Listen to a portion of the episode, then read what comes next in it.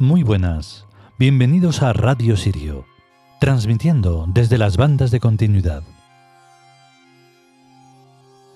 Hoy toca un capítulo que está dedicado a la diosa Nefru, la diosa de la belleza.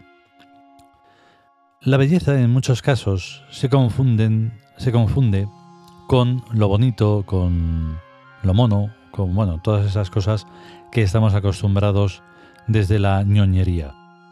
La belleza tiene que ver con lo determinante, aquello que dice, esto es bello y no tienes que compararlo a nada más.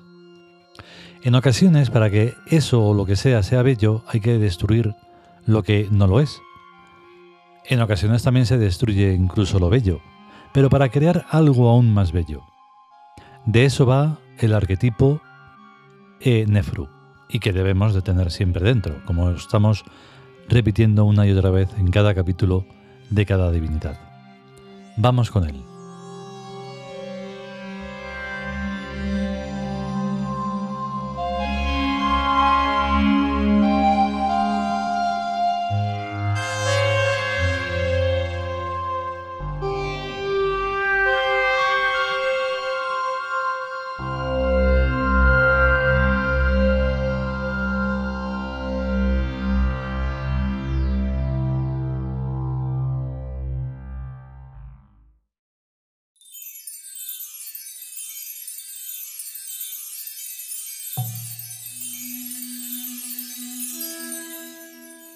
Dioses egipcios.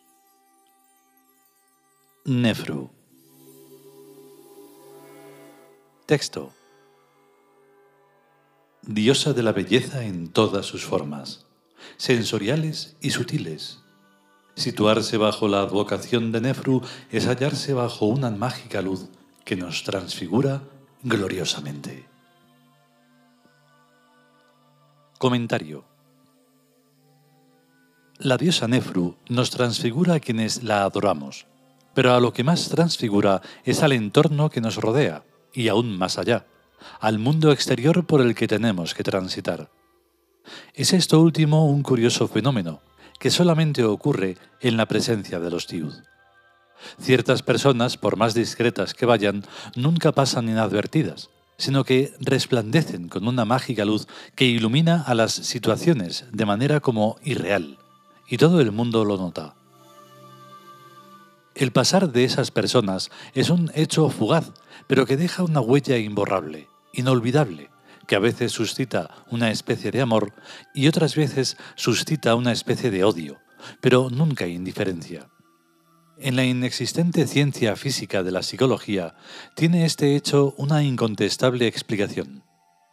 Quien lleva a Nefru en su alma ve la belleza en todas sus formas, sutiles y materiales, y se transfigura, y a la vez percibe y rechaza a la fealdad inmoral y antiética e injusta, y se nota. Se nota en su mirada, una mirada silenciosa que nunca reprocha con palabras, sino solo con un leve desprecio. Incluso las estatuas producen en el psiquismo frío o calor. Las estatuas y cualquier obra de arte. Pero las estatuas los producen con mucha mayor intensidad. Y esas personas a las que me estoy refiriendo son estatuas vivientes cuando admiran y cuando desprecian. Entre la carne y la piedra es el consejo que se nos da que seamos en la sagrada religión del Ka, un término medio entre lo corporal y lo pétreo. A poquísimas personas revelan los dioses sus secretos, muy paulatinamente y en el interior de sus propias conciencias. Podría parecer que yo conozco mucho de los dioses, pero qué va. Solo muy recientemente me voy enterando de algo respecto a los dioses verdaderos. En cambio de los dioses falsos lo sé prácticamente todo. Y es lógico. Los dioses falsos dicen que están en el cielo, sin aportar en ningún momento esos creyentes la carga de la prueba. Pero los dioses verdaderos están en mi alma y en las almas de cualquiera, que es donde menos se busca. Por la gracia de Amón, Cons es el Dios supremo y ocupa el trono primordial. Obedientes al trono primordial hay dioses del bien, pero también hay dioses del mal. y unos y otros están en las almas, en según qué almas. El estudio del psiquismo propio se llama introspección en psicología y examen de conciencia en religión. Examen de conciencia se lo hace muy poca gente. Introspección todavía se la hace menos gente. Así que nada tiene de extraño que a mí tampoco me guste hacérmelos. Pero poquito a poco he ido atreviéndome a bucear en mi alma, aunque el proyecto lo tenía ya cuando era chico y cristiano y me confesaba. No lo pude poner en práctica porque los curas confesores no saben tampoco más que el cuento de los diez mandamientos. Y de ahí no hay quien lo saque. Y sin embargo hay muchas cosas horribles y horripilantes de criminalidad absoluta que a Dios se le olvidó prohibir. En algún sitio leí, me parece que en un escritor francés, ser un santo del bien es muy fácil. Lo difícil es ser un santo del mal. Y a mí me da la impresión de que soy un santo del mal.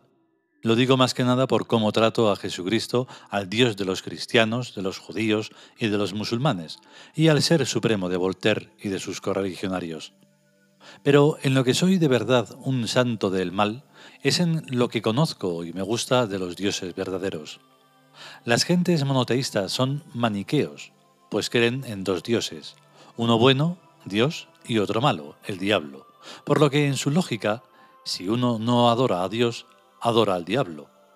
La cosa no va de ese rollo. La cosa va de que los dioses, buenos o malos, están dentro del alma, y de que es uno mismo y nadie más el bueno sin límites o el malo sin límites, y de que la diferencia entre ser lo uno o lo otro es infinitamente sinuosa y sutil. Yo sé que soy monstruosamente malo y monstruosamente bueno y tengo que elegir entre ser lo uno o lo otro millones de veces cada día. Como es lógico y natural, siempre tengo miedo a equivocarme, y me las había interpretando señales en mis negocios y en mi vida, pues los dioses verdaderos no pueden hacer como si no existieran. Eso queda solo para los dioses falsos de los monoteísmos, queda lo mismo que se les rece como que no se les rece. Los dioses verdaderos tienen que demostrar continuamente que tienen su divina providencia, pues se hallan en todo lugar y tiempo y controlan todos los eventos imaginables e inimaginables. Yo no creo en más dioses que en los que demuestran que lo son. Yo existo, ¿no? Y lo demuestro escribiendo todos los días del año. Tonterías o lo que sea, pero escribiendo. Y además hago gimnasia y hago piscina y todos mis quehaceres y hay testigos vivos de que lo hago. No como los otros de los que se dice que tuvieron testigos, pero que todos están muertos. Ya, y me lo voy a creer. Bastantes profesores malos he tenido para creerme nada. Los que no mentían descaradamente ocultaban su ignorancia como bellacos. Sinceramente ignorantes no encontré a ninguno. Con lo fácil que es decir, pues tíos, yo esto no lo sé. Hoy los dioses Amón y Tum me han presentado al dios Eknum. Es muy majete, pero conocerlo no lo conozco, o apenas un poco. Amón dice que me ha hecho el regalo de los Reyes Magos. Ya veremos si es verdad. A mí me parece excesivo, pero hasta que lo compruebe, si lo compruebo, no podré opinar. Imaginarse lo que me podré creer yo la Biblia. Empecé hoy hablando de la diosa Nefru esa sí existe. La conozco porque vive dentro de mi sensibilidad a la belleza, desde antes de yo tener uso de razón. Me gusta lo bello y me repugna lo feo moral y o material. Para ambas cosas hay que tener un quickly o perspectiva especial, pues la belleza puede estar en el alma tras una cara muy arrugada e igual la fealdad tras una cara muy bonita.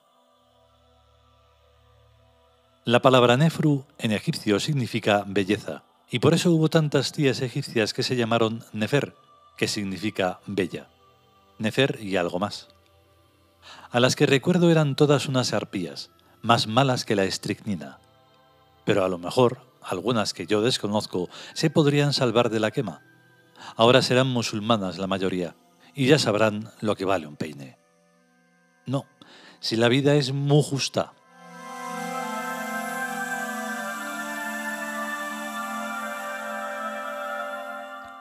Hasta aquí el capítulo dedicado a Nefru.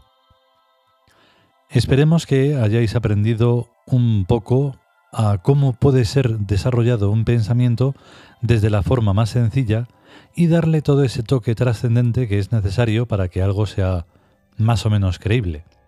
Pero no en plan de que de, quererlo porque sí, sino de que tenga una estructura, una estructura trascendente. Si no, no tiene ningún sentido. Últimamente no estamos diciendo nada de las músicas, pero siguen siendo nuestras. Cada música que está sonando mientras eh, es el capítulo es el de la sonoridad que corresponde al arquetipo. Y bueno, la entrada, todo. Todo es nuestro. Hoy casi no hemos podido hacer el episodio, no era una cuestión de querer o no. De momento queremos, pero hoy casi no podemos hacerlo. Así que si podemos y sobre todo si queremos, volveremos a vernos en el siguiente, a vernos no, a escucharnos en el siguiente episodio. A estar bien, chao.